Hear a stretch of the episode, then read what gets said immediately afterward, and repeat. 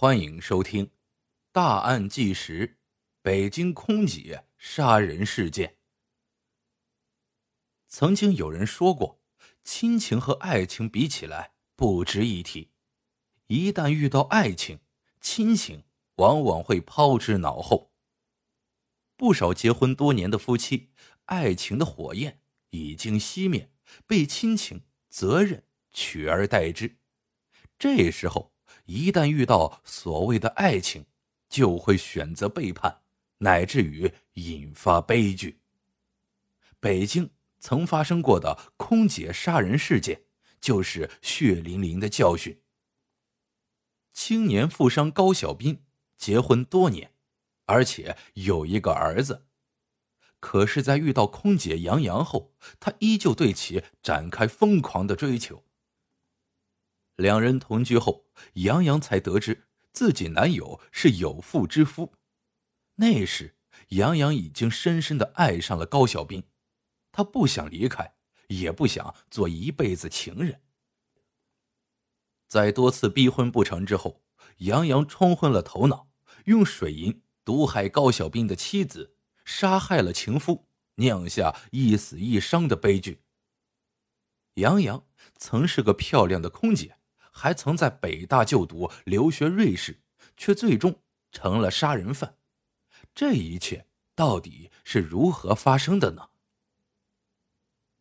一九九七年，杨洋在厦门某航空公司当空姐时，结识了青年富商高小斌。那时他才二十一岁。杨洋出生在东北，成长于厦门，父母早年离婚，母亲改嫁外国人，父亲。则在东北另娶新妻。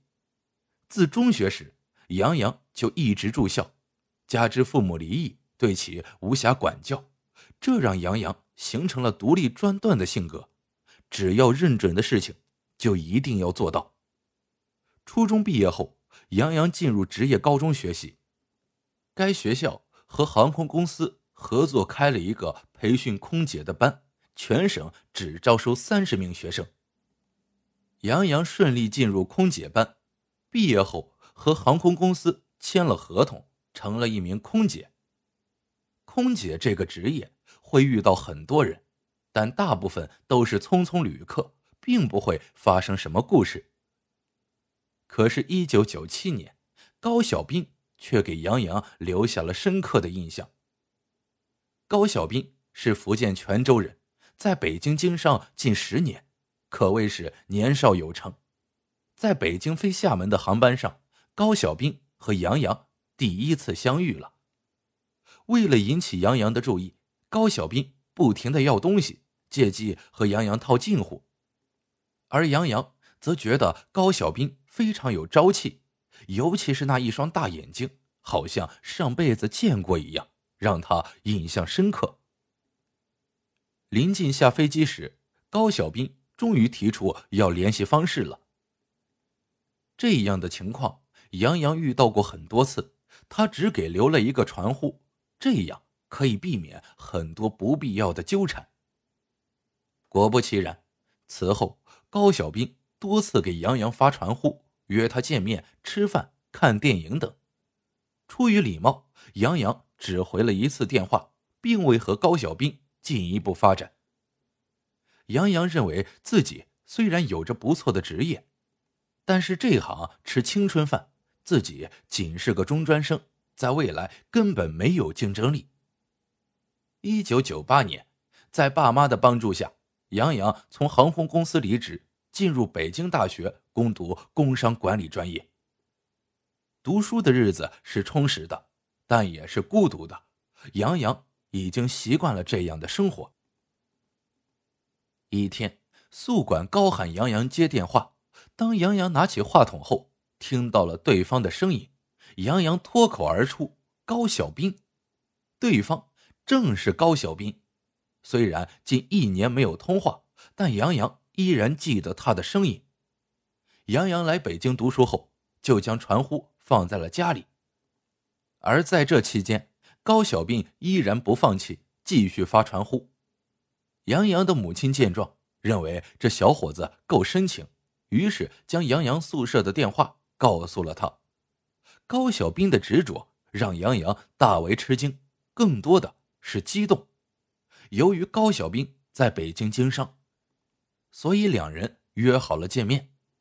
第二天，高小兵就开着奔驰车来到校门外，他西装革履，手捧鲜花，整个人看起来时髦且自信。杨洋出校门后，一眼就认出了高小兵，一个经商成功的年轻人，对于一个未经恋爱的女学生，吸引力是相当大的。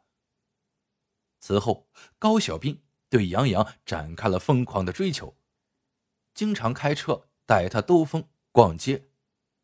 不知不觉之间，杨洋已经深爱上了高小兵。在杨洋看来，高小兵虽然是个商人。但身上没有铜臭味，为人幽默风趣，有朝气，有理想，是个青年才俊。当空姐时，杨洋也碰到过不少优秀的男人。可是，在杨洋心中，他们和高小兵一比，就黯然无色了。没过多久，杨洋的内心被高小兵充满着，为他开心，为他哭泣，无论发生了什么事。第一时间想到的都是高小兵。最终，两人确定了恋爱关系。高小兵还特意在学校附近租了房子，两人过起了甜蜜的同居生活。可是，杨洋不知道，高小兵其实已经结婚七年了，自己不知不觉间成了第三者。杨洋和高小兵同居之后，二人在一起的时间多了。自然有些事情就瞒不住了。杨洋发现高小兵经常用闽南语通电话，虽然杨洋听不懂，但看到高小兵躲躲闪闪、犹犹豫豫的样子，心里难免起了疑心。杨洋没有急于质问高小兵，而是对保姆旁敲侧击。保姆是高小兵泉州老家的人，对他比较熟悉。经过杨洋的一再询问，保姆才终于说出实情：高小兵在老家有妻子，而且还有一个儿子。这样的消息无异于晴天霹雳，让正陷于热恋的杨洋乱了阵脚。可是他已经委身于高小兵，不甘心一辈子当情人，而是要得到名分。最终，杨洋和高小兵摊牌了，逼他离婚。然而，高小兵虽然也爱着杨洋，并非逢场作戏，但让他离婚那是万万不能的。想当年，他一穷二白，妻子赵丽晶就跟着他，还给他生了一个儿子。如果离婚，不但对不起妻子，更会对儿子造成不良影响。